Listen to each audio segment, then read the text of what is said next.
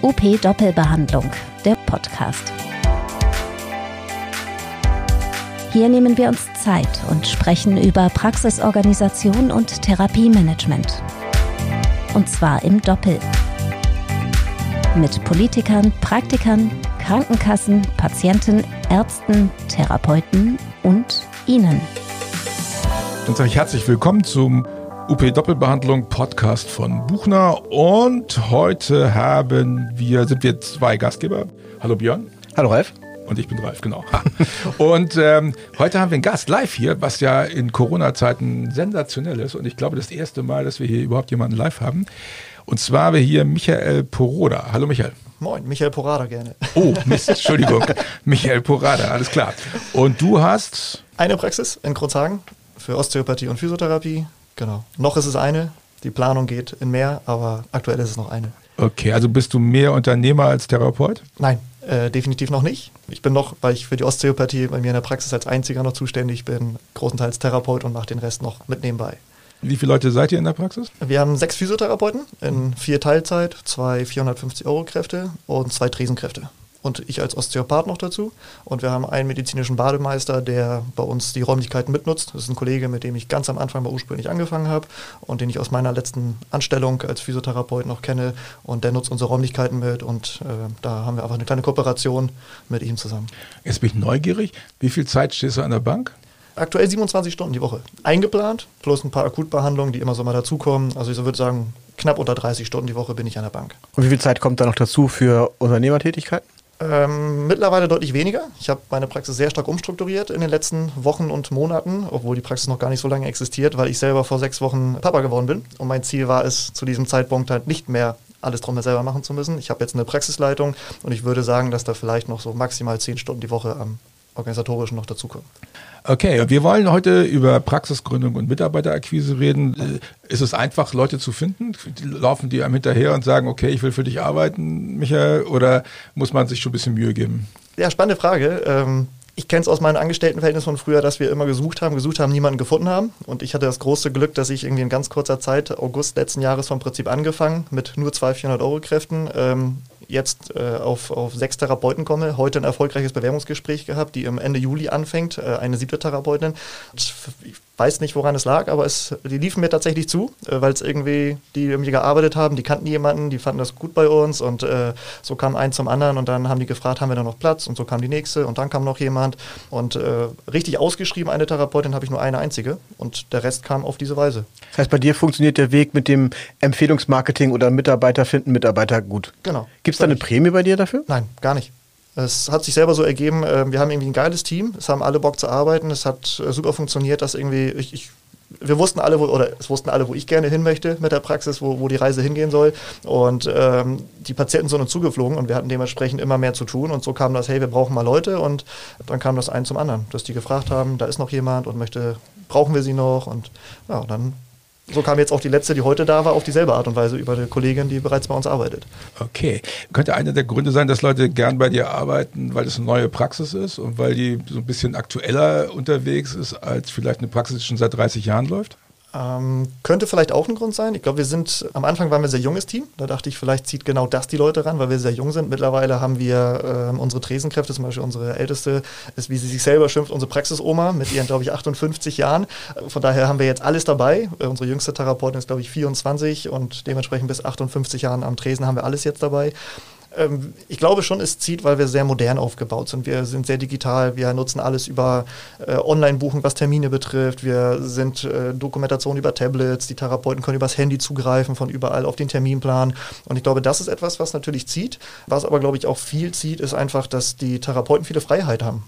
Sowohl das Therapeutische als auch das Organisatorische drumherum, was Arbeitszeiten angeht. Wir haben zum Beispiel besprochen, klar, wer früh und spät arbeitet, an welchen Tagen, aber ob das nur mal eine halbe Stunde früher oder später ist, ist mir persönlich als Praxisinhaber egal. Ich sage immer, solange es funktioniert, solange sich weder Kollegen noch Patienten beschweren und äh, wir einen normalen Betrieb haben, wenn der Therapeut einen Tag hat, wo er mal früher los muss und das selber regelt, dass er die Stunden nacharbeitet, die Patienten vernünftig unterbekommt, ist es für mich völlig in Ordnung. Und ich glaube, diese ganzen Freiheiten, die Therapeuten bei uns auch haben, dass sie so einen kleinen, ich nenne es mal Vertrauensvorschuss bekommen, äh, einfach funktioniert und ich glaube, das zieht, das funktioniert. Ja, so nennen das, glaube ich, die, die Personale, ne? Vertrauensarbeitszeit. Ja, ganz genau. Also ich glaube, wir sind jetzt hier 30 Jahre unterwegs als Firma und ich glaube, Irgendjemand wollte mal eine Stechuhr einführen. Da habe ich herzlich gelacht und gesagt, Leute, vergesst es. Äh, und Sehr schön, es kommt ja gleich noch ein Betriebsrat wahrscheinlich. Und dann ah, okay, aber das wollen wir jetzt mal nicht Ich würde gerne mal einen Schritt zurückgehen. Ähm, wir sind schon ziemlich eingestiegen und du hast erzählt, du hast äh, die Praxis letztes Jahr im August aufgemacht. Genau. Was hat dich angetrieben zu sagen, ich mache mich selbstständig und ich fange so vom Scratch auf, also äh, auf an und mache alles nochmal ganz von vorne? Ähm, also ich bin selber selbstständig jetzt seit drei Jahren mit der Osteopathie. Mhm. Habe äh, ursprünglich angefangen, habe mir mit dem Kollegen, mit dem medizinischen Bademeister und Masseur ähm, einen Raum gemietet und haben gesagt, so wir starten einfach mal, waren beide im Angestelltenverhältnis und wollten beide mehr. Für mich war schon immer klar der Weg, es muss irgendwie weitergehen als nur Physio. Auf einen ganz einfachen Grund einfach, man verdient kein Geld damit und äh, irgendwie waren da viele Sachen, auch therapeutisch bin ich schnell an Grenzen gekommen und dachte, okay, das muss weitergehen. Dann habe ich die Osteopathie-Ausbildung gemacht, mich dann vor drei Jahren nur mit der Osteopathie selbstständig gemacht und ähm, ich war lange am Überlegen, will ich überhaupt Mitarbeiter, will ich eine Physiopraxis haben? Und ich glaube, mein Kollege, mit dem ich da gemacht habe, der hat mich ausgelacht. Ich glaube, noch drei Monate bevor ich dann gesagt habe, so, wir machen jetzt eine Praxis draus, habe ich ihm noch gesagt, ach nee, Mitarbeiter, ich glaube, den ganzen Ärger will ich gar nicht haben, ich bleibe lieber für mich alleine. Dann kam aber irgendwann der Punkt, okay, ich muss irgendwas machen, weil ich verdiene nur Geld, wenn ich selber an der Bank stehe, als Osteopath. So, und da, das heißt, jeder Urlaub, jede Krankheit kostet dementsprechend doppelt so viel. Dann habe ich gesagt, gut, man muss sich was überlegen, was ist, wenn ich nicht selber arbeite. Und so kam der Schritt mit den ersten Physiotherapeuten, die 200, 400 Euro Kräfte, die dann 2019 gekommen sind, vom Prinzip nur auf Privatbasis zu diesem Zeitpunkt, weil es meine Osteopathiepatienten waren. Und bei den Privatversicherten konnten wir dann sagen, hey, da muss nochmal physiotherapeutisch gearbeitet werden, eine Kassenzulassung hatte ich ja nicht. Von daher war es nur auf Selbstzahler begrenzt. Und äh, es hat sich selber ausgebaut. Ähm, selbst da habe ich noch gesagt, naja, viel mehr Mitarbeiter will ich ja gar nicht, weil das macht ja nur Arbeit. Aber die Mitarbeiter haben es mir so einfach gemacht, dass ich gar keine Arbeit mit denen hatte. So, es war, es hat sich jeder von den beiden selbst verwaltet. Ich musste mich um nichts kümmern. Ich habe das auch ganz klar mit denen besprochen. Ich habe keine Lust, jemanden durchzuschleppen. Es, äh, die haben Lust auf Arbeit als Physio und die sollen ihren Kram dann regeln. Und so lief es einfach. Und dann kam halt eins zum anderen. Die, es wurde immer mehr, es wurde immer mehr. Ich habe dann irgendwann die Räumlichkeiten gewechselt, äh, weil ich einfach da auch kein, keine Kapazitäten hatte und bin in eine Physiopraxis rein vor zwei Jahren, die vom Prinzip aber eigentlich als Physiopraxis kaum noch aktiv war. Mhm. Also die, die vorherige Besitzerin, die hat immer weniger gemacht, hat mir zu diesem Zeitpunkt schon signalisiert, ja, ich möchte eigentlich irgendwann aufhören, es ist noch nicht klar wann, aber wahrscheinlich so in eineinhalb Jahren. Und was mir so ein bisschen in die Karten gespielt hat. Und auch da war es dann wieder irgendwie, es, es lief, die Patienten kamen und wir hatten noch Anfragen von Patienten und dann habe ich gesagt, gut, dann machst du jetzt den Schritt, äh, die Praxis, also ich habe eigentlich keine Praxis übernommen, ich habe eigentlich Räumlichkeiten übernommen, weil ein bestehender Praxisbetrieb gab es nicht. Sie selber hat noch ein paar Stunden die Woche gearbeitet und selber war da gar nicht mehr viel. Ja, und dann habe ich gesagt, so irgendwie lief das dann. Und ich gesagt, gut, dann gehst du halt auch den Schritt. Und dann Praxis aufgemacht, dann direkt eine Kollegin, das war auch die einzige, die ich dann per Ausschreibung eingestellt habe mit manueller Therapie, mit Lymphdrainage, äh, die auch jetzt immer noch da ist. Und irgendwie ist das so ein Selbstläufer geworden tatsächlich. Also für mich war schon immer der Weg klar, ich gehe in die Selbstständigkeit, ich weiß gar nicht warum. Äh, irgendwie war für mich immer bewusst, ich gehe in die Selbstständigkeit, das war irgendwie so mein Ding. Ähm, dass es dann doch jetzt mit eigener Praxis und eventuell auch sogar noch mehr dann wird in den nächsten Jahren, das hat sich irgendwie ergeben. Gab es dann irgendwo so einen Moment, wo du gesagt hast, okay, ich trete mal auf die Bremse und mache jetzt nochmal so eine Strategie oder einen Businessplan oder ist es dann so peu à peu weitergelaufen zu dem, was jetzt geworden ist? Tatsächlich ist es so peu à peu weitergelaufen äh, zu dem, was es jetzt da äh, im Prinzip ist, weil ja, Businessplan oder Strategie, eigentlich nicht. Es, es, kam halt wirklich so eins zum anderen, es hat sich so entwickelt. Ähm, ich hatte tolle Berater, mit denen ich mich immer unterhalten konnte, okay, wo geht es eigentlich weiter, was kann ich dann noch machen? Und äh, also ich hatte eigentlich nicht einen Plan, wo ich hin möchte, bis ich den Punkt für mich getroffen habe, okay, ich mache eine eigene Praxis mit Mitarbeitern und dann war natürlich der, der ganz klare Plan zu sagen, okay, ich habe die und die räumlichen Kapazitäten, also muss ich die auch voll ausreizen, weil alles andere wäre dann wieder nur halbherzig. So und so kam dann nur einmal der große Weg, mich zu entscheiden mit Mitarbeitern. Wenn ja, dann richtig.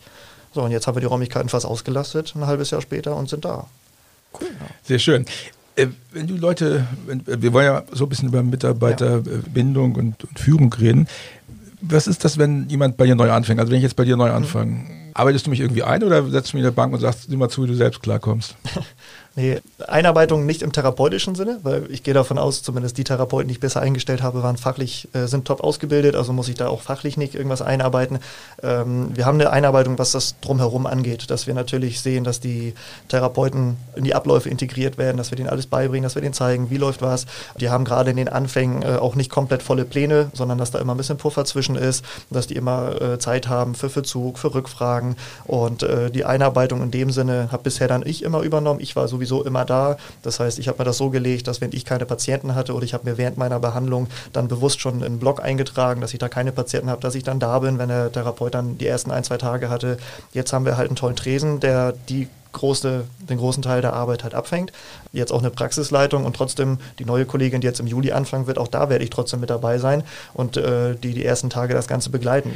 Das ist ganz spannend. Wir haben ja äh, in der Vorbereitung mit, mit Studis mhm. hier von der FH, die ihr Bachelor-Geschichte machen, einen Podcast gemacht äh, und haben die gefragt, was wichtig wäre aus Ihrer Sicht äh, ja. zum Thema Einarbeitung, weil diese Studiengänge hier oben, die berichten immer, dass sie nicht eingearbeitet werden. Und zwar auch nicht therapeutisch, weil die ja auch noch nicht so erfahren sind. Und, ja. und das nervt die alle. Die sind immer ein bisschen ange, an, angenervt. Gucken wir mal rein, was sie dazu sagen. Also das, was bei mir äh, ganz gut geklappt hat, es kann aber auch sein, dass eben noch nicht der Terminplan oder das war mit Sicherheit der Grund dafür, dass der Behandlungsplan noch nicht so voll war, hatte halt den Vorteil, dass ich dann in den Zeiten, wo ich Leerlauf hatte, Dinge nachbesprechen konnte mit Mitarbeitern oder mit dem Chef, so dass man eben andere ja, Behandlungsansätze nochmal hatte. Die ersten zwei, drei Wochen hatte ich immer nur so pro Tag vielleicht maximal fünf Patienten schon mal fest eingeplant und dann eben auch die immer, also zwei, drei im Prinzip über diese zwei, drei Wochen. Ähm, das heißt, dass ich mich da eben auch nochmal wieder ähm, Rücksprache halten konnte mit zum einen dem Team, aber eben auch nochmal für mich selber im Prinzip selber recherchieren konnte. Also das ist eben einmal der große Pluspunkt, auch das Mitlaufen. Dann hatte ich aber auch Zeit, vorne im Prinzip in der Rezeption nochmal mitzugucken, wie funktioniert die Dokumentation, wie funktioniert das, weil da ist natürlich auch eine große Lücke, ähm, die wir von der Ausbildung nicht mitkriegen, was man eben nicht unterschätzen darf, wie das im Prinzip alles so abläuft, auch mit Heilmittelkatalog, um da einfach ja einen Input zu kriegen. Ja, das waren jetzt Maria und Julian, habe ich eben vergessen zu erwähnen. Aber die, die eigentlich beschreiben ja genau das, was du vorher auch beschrieben hast. Ja. Also vielleicht ist das ja auch eine Erklärung, dass du sozusagen ganz genau in, in deren Wünsche da rein arbeitest. Was macht, was macht deine Praxis interessant für neue Kolleginnen und Kollegen? Warum glaubst du, kommen die zu dir? Was ist interessant in deiner Praxis? Ähm, ich glaube, dass zum einen das sehr gemischte Patientenklientel, weil wir von jung bis alt wirklich alles dabei haben. Wir haben eine Kooperation mit dem Leichtathletikverband in Kronshagen, dass wir die Sportler auch da haben. Und so haben wir vom Prinzip von jungen Sportlern über den Standard 45-jährigen Schreibtischtäter bis hin zu der älteren Dame mit Rollator einfach alles dabei, ähm, was in vielen Bereichen, in vielen Praxen vielleicht teilweise nicht der Fall ist, dass die auch weil es ältere Praxen sind, vielleicht auch dementsprechend älteres Publikum haben, weil die Therapeuten auch älter sind. Ich glaube, das ist schon etwas, was natürlich interessant ist. Und ich glaube auch die Kombination bei uns jetzt in dem Fall mit der Osteopathie ist sehr interessant, weil wir dadurch auch natürlich sehr interdisziplinär arbeiten. Wir haben zum Beispiel alle sechs Wochen ein Team-Meeting, was wir mit allen Mitarbeitern abhalten, weil sich die Therapeuten ja teilweise auch einfach A, durch die Behandlungszeiten und durch die verschiedenen Schichten gar nicht sehen. Und wir sehen uns alle sechs Wochen, dass wir sowohl therapeutisches, organisatorisches ähm, eigentlich besprechen und sprengt jedes Mal unseren eigentlich angesetzten Zeitraum dran, weil wir so viel privat nebenbei aber noch quatschen. Und ich glaube, dieses Miteinander, was wir haben, dass wir echt alle uns miteinander sehr gut verstehen und einfach ein, ein Team sind und gemeinsam irgendwie das Ganze wuppen, ich glaube, das ist so das, was es auch interessant macht und das ist das, was auch unsere Praxis als Praxis auch ausmacht. Ja, wir haben dazu auch mal zwei andere Studis gefragt, Lara und Thomas, und die gleiche Frage gestellt. Mal gucken, was die dazu sagen. Ich habe letztes Jahr im November angefangen zu arbeiten. Äh, damals war es für mich tatsächlich erstmal eine persönliche Verbindung irgendwie zu haben. Also, dass ich jemanden kenne, dass ich irgendwie da schon mal war, das Gefühl hatte, ähm, das passt ganz gut, einfach weil es was ganz, ganz Neues war damals. Zu diesem Zeitpunkt würde ich tatsächlich sagen, dass ein Riesenfaktor für mich ist äh, der Austausch untereinander. Also, dass ich ähm, gerade auch innerhalb der Praxis äh, Fortbildungs- Wege, also Austausch auch mit den Kollegen, der regelmäßig stattfindet, auch wirklich als einen grundlegenden Punkt für die Wahl einer Praxis sehe. Ich arbeite nur zehn Stunden in der Woche auf zwei Tage verteilt und habe dementsprechend viel Zeit außenrum, mir Gedanken zu machen, ähm, vorzubereiten, nachzubereiten, was mir sehr wichtig ist und wollte da jetzt erstmal so die ersten zwei Jahre einfach mal testen, was ist mir wichtig, worauf kommt es mir an, was ist mir vielleicht egal ähm, wo kann ich selber ähm, Einfluss nehmen. Und da ist mir jetzt unter anderem zuletzt darauf gefallen, dass das Therapiemanagement doch eine große Rolle spielen sollte. Also einmal zum Beispiel, ob es ein Profil gibt, eine klare Idee hinter der Praxis ist, ähm, ob mir die Idee oder das Konzept dahinter einleuchtet.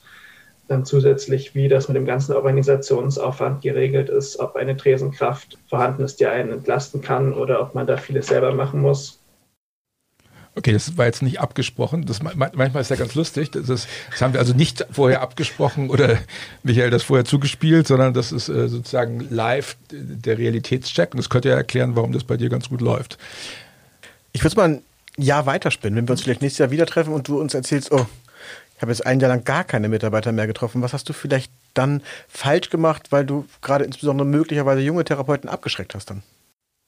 Ähm, ich glaube tatsächlich, das wird gar nicht passieren, weil ich spannenderweise jetzt schon zwei, drei Personen habe, bei denen ich weiß, die nächstes Jahr eigentlich Interesse hätten, weil es Bekannte sind, Freunde sind, äh, die aus der Elternzeit wieder rauskommen. Von daher habe ich auch da wieder tatsächlich schon Potenzial jetzt für nächstes Jahr.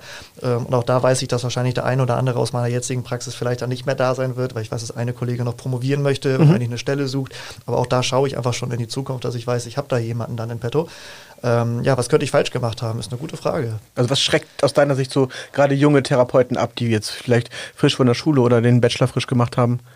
Ich glaube, das, was viele generell, das war auch, glaube ich, etwas, wovor viele und ich auch am Anfang ein bisschen vielleicht Bammel hatten, ist, man kommt als, ich nenne mal so ein bisschen Fachidiot von der Schule. Man hat eigentlich kaum praktische Erfahrung. Man hat äh, die Praktika, die wir in den Ausbildungen machen, sind eigentlich, glaube ich, zu 95 Prozent kliniklastig und plötzlich äh, gehen danach, aber ich weiß keine Prozentzahl, aber ich würde behaupten, 80 Prozent der Therapeuten in der Praxis. 90. Äh, 90 sogar, ja. Würde ich schätzen, ja. Ja, genau. Also das heißt, vom Prinzip ist die Ausbildung da ja schon ein bisschen falsch aufgebaut, aber das ist ja ein anderes Thema. ja. ähm, und äh, ich glaube, das, was vielleicht viele abschreckt, ist genau das, dass die Angst haben, einfach ins kalte Wasser geworfen zu werden. So, und ich hatte jetzt noch nicht die Situation, dass ich einen kompletten Berufseinsteiger in der Praxis hatte. Es waren alles erfahrene Therapeuten. Die jüngste bei uns, glaube ich, als sie angefangen hat, bei mir eineinhalb Jahre im Beruf. Das heißt, sie kannte sich schon zumindest ein bisschen aus, aber ich könnte mir vorstellen, das ist etwas, was viele abschreckt. Also das heißt, würde für mich dann bedeuten, wenn ich das weiß, dass ich einen kompletten Berufseinsteiger habe, würde ich diese Zeit, die ich sowieso schon versuche, für die Therapeuten einzuplanen, dementsprechend nochmal zu erweitern.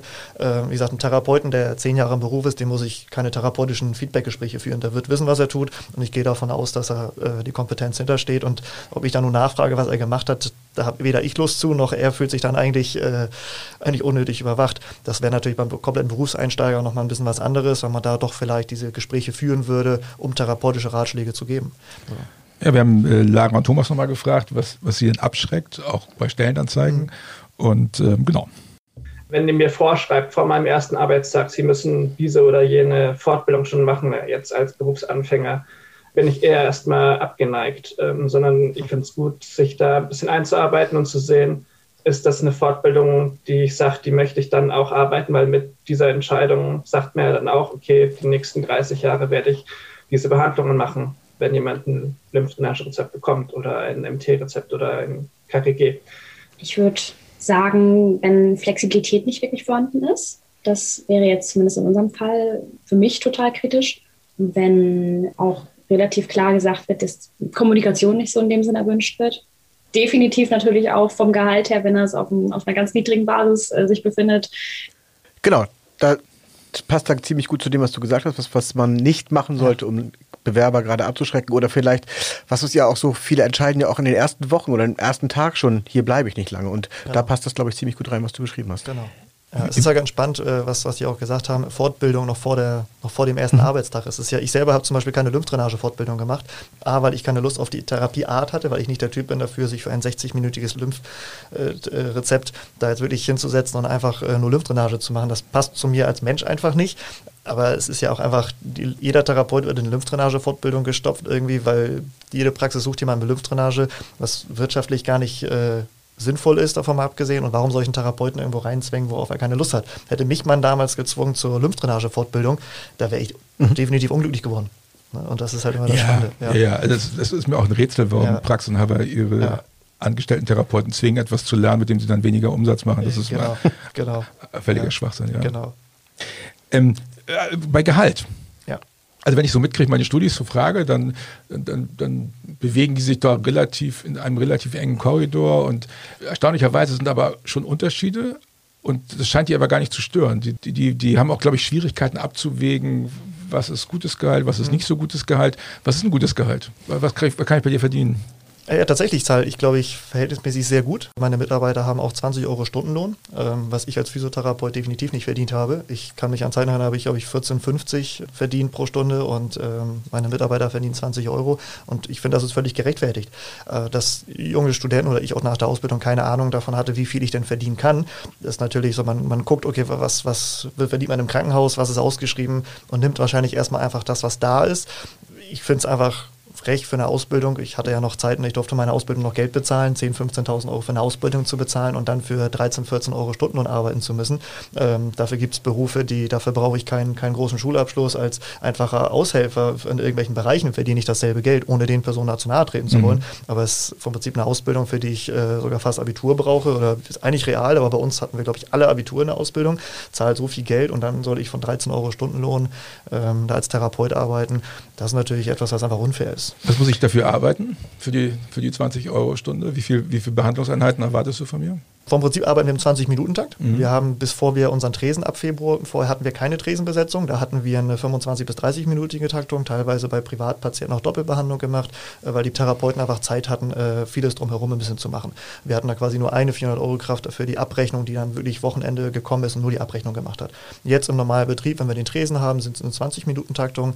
Ähm, wie gesagt, aber die Therapeuten müssen sich wirklich nur auf die Therapie konzentrieren. Die Rezepte werden vorne unterschrieben, die Fangos werden eingepackt, Termine werden vorne gemacht und die Therapeuten haben ihr Tablet bei sich im Raum und können über das Tablet auch das komplette Rezept ja einsehen und müssen sich von daher wirklich nur um die Therapie kümmern. Ja, cool. Jetzt kann ich mir vorstellen, dass es einige Kollegen gibt, die denken, 20 Euro die Stunde, wie soll ich denn das machen? Und jetzt ein bisschen Befürchtung haben, dass alle Kollegen sich bei dir bewerben und nicht mehr in den Praxen bleiben wollen. Wie kannst du den Kollegen Mut machen und sagen, hey, zahlt gute Gehälter, es lohnt sich, weil? Ja, es, es, es lohnt sich, weil die, die Therapeuten sind ja auch zufrieden und äh, letzten Endes, ich habe es dann ja, wenn ich das so raushöre, scheinbar das ein oder andere ganz intensiv ja richtig gemacht.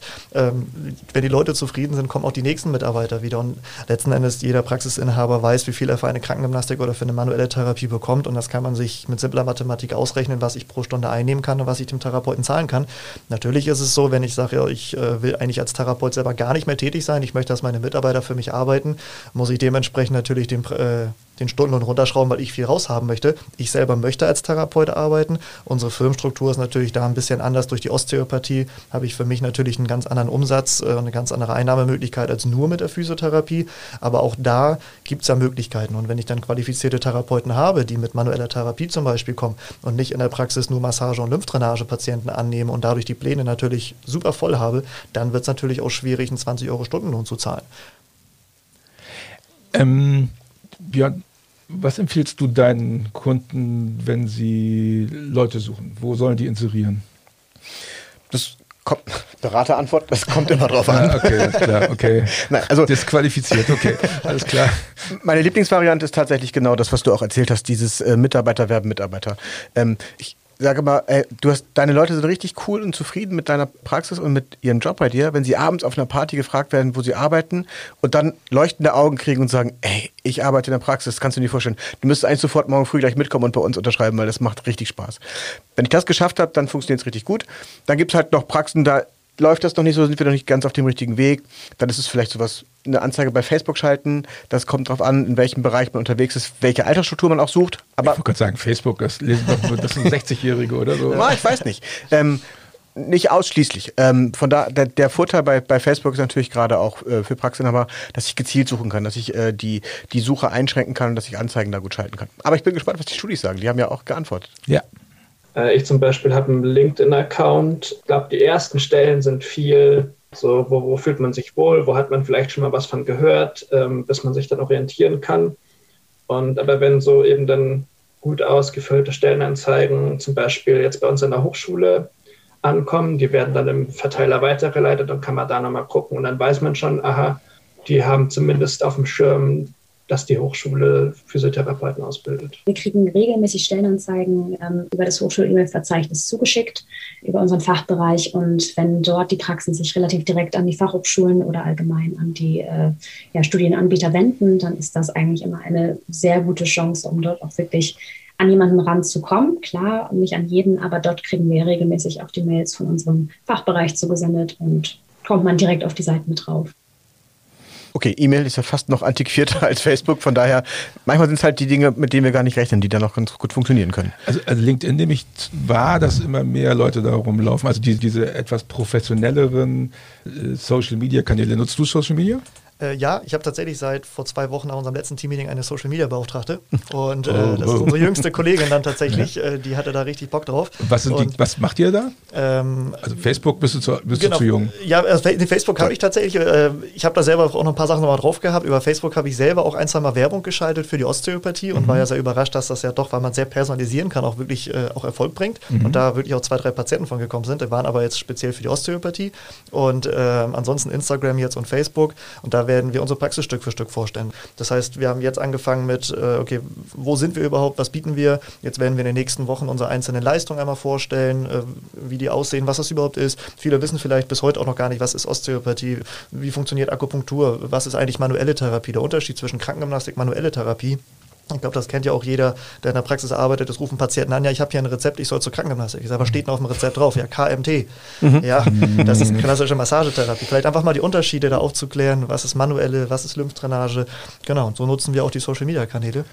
Okay, wie sieht's aus? Akademisierung? Spahn hat ja gerade einen Fragebogen rausgeschickt an die ganzen Länder und an die Verbände, wo er fragt, wie sieht's aus? Fallakademisierung, Teilakademisierung? Was sagst du jetzt als Praxisinhaber, als junger Willst du Vollakademisierung, willst du Teilakademisierung? Wie soll das Berufsbild sich wandeln?